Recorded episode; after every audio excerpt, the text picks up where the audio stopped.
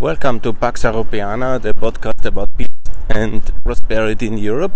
I'm today broadcasting from this beautiful place called Frankfurt.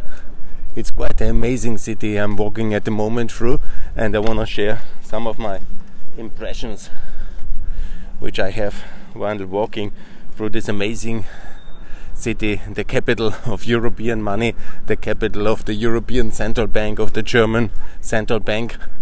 And there was a big debate about the future of Frankfurt. Will it be a really attractive city? Will it be this dynamic heart and hub, the financial hub of Europe? And honestly, walking now alone during these morning hours through this city, it's quite impressive.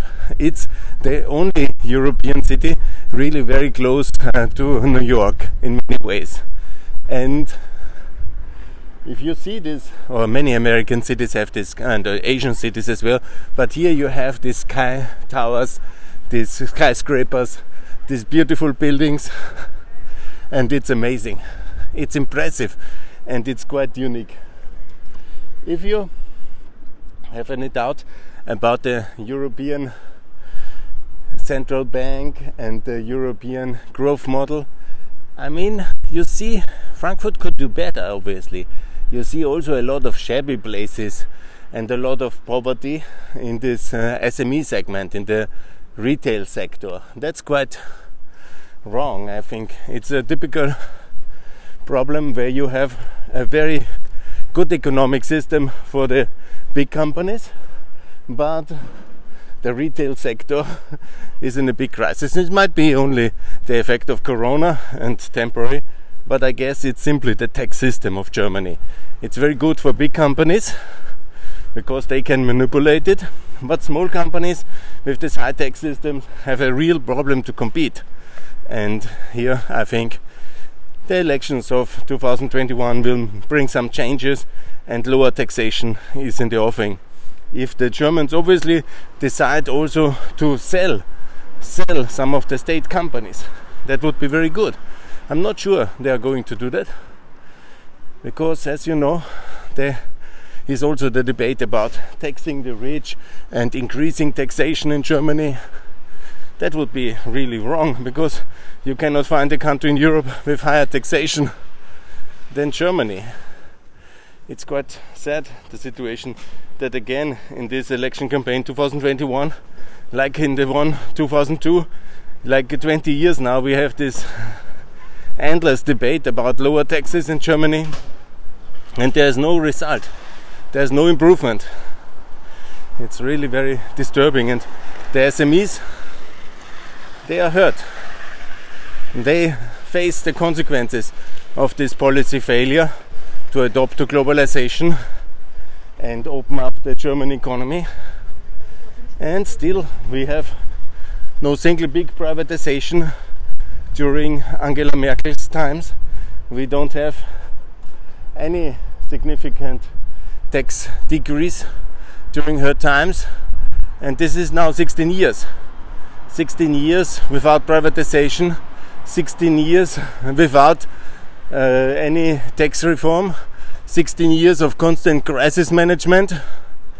Yes, it was well managed, but the contrast in Frankfurt when you go from the uh, train station to the central district, to the financial district, you see only empty shops in the retail. But this will, could be one of the most beautiful shopping streets in Europe, and it is partly, yeah, it is very nice. But you see at the same time a lot of this kind of low level very um, downbeaten parts of the town and you see also the skyscrapers yeah? You see both of europe this kind of dynamic financial district which obviously benefited a lot from the from the brexit because a lot of bankers moving here a lot of banks moving here. But you also see this kind of very downbeaten and hurt sector of SMEs which uh, cannot compete with that level of taxation and obviously then you have this effect. And I love Frankfurt actually, contrary to what many thought. It's many it's a really amazing city. When you look, they have renovated even the old center, which was bombed so heavily in Second World War. They have renovated it, and it's beautiful now. It has an old town back again, and the skyscrapers that are Nimisen. It's fantastic. But walking through the city, it reminds me a lot of poverty as well. And that's quite sad. I will now do also release two videos. If you follow my YouTube channel, you can have also an impression about the city as it is.